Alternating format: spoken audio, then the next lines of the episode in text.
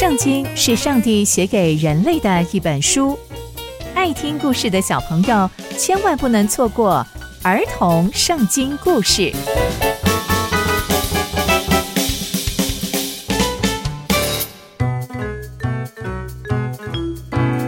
各位亲爱的大朋友、小朋友们，大家好，我是佩珊姐姐。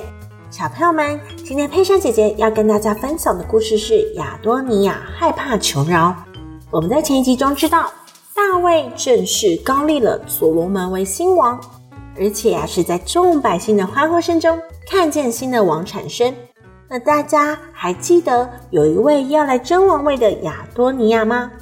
那亚多尼亚又在哪里呢？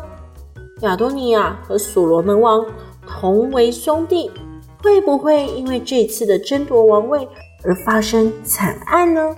那接下来又会发生什么样的事情呢？就让我们继续听下去吧。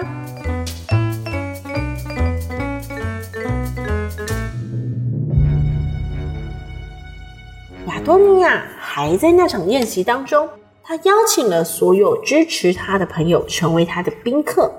他们呐、啊，听到外面有好大声的号角声，他们就问了问说：“哎，城里面为什么有这么多喧嚷的声音呢？”哇！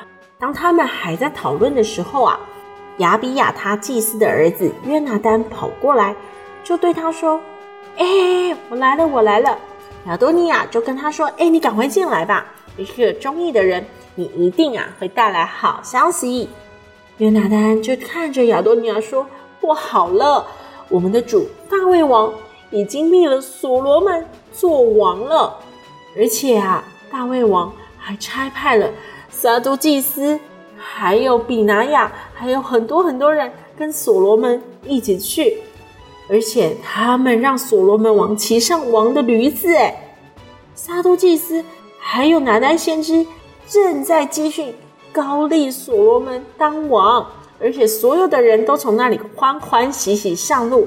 你们听见的声音就是城里面的喧闹声。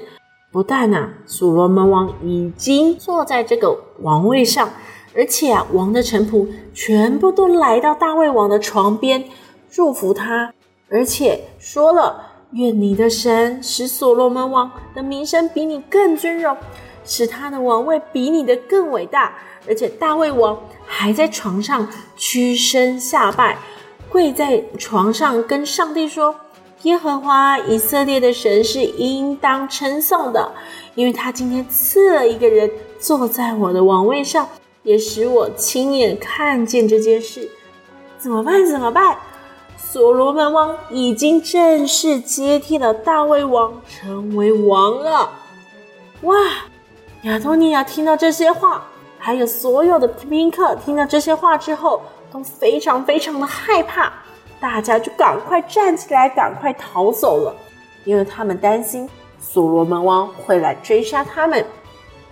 亚多尼亚就非常非常的惧怕，他想到所罗门就非常的害怕，所以他就站起来去抓紧祭坛的脚。他相信所罗门王不会伤害这个祭坛。接着就有人告诉所罗门王说：“亚多尼亚因为害怕你，所以他紧紧抓住祭坛的脚，说。”愿所罗门王今天向我发誓，他绝对不会用刀杀死他的仆人。所罗门王这时候就说了：“如果亚多尼亚做一个忠义的人，他的头发啊，连一根都不会掉在地上；但如果在他身上发现有任何的恶行，他必定死。”接着，所罗门王就派人去把亚多尼亚从祭坛上带了下来。亚多尼亚就向所罗门王叩拜，所罗门王就看着他，对着他说：“亚多尼亚，回你的家去吧。”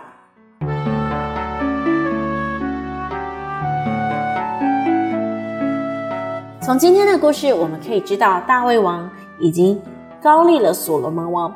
那所罗门王成为下一任的新王，所面对的第一件挑战就是自己的兄弟亚多尼亚与自己争夺王位。但所罗门王非常非常的有智慧，所罗门王说：“如果亚多尼亚是做一个忠义的人，他的头发连一根都不会掉在地上；但如果在他身上发现有什么恶行，他必定死。”所罗门王为什么用这些话来说呢？原来所罗门王是用这段话提醒亚多尼亚不要成为不忠义的人。所以，当所罗门王派人把亚多尼亚从祭坛上带下来的时候，亚多尼亚选择叩拜所罗门王，所罗门王也因此放过他，让他回家去。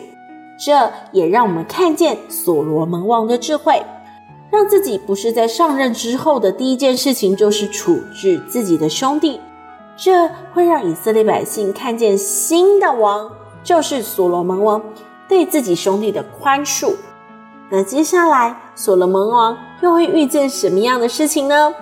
接下来，这以色列王国又会发生什么样的事情呢？刚刚佩珊姐姐分享的故事都在圣经里面哦，期待我们继续聆听上帝的故事。我们下次见喽，拜拜。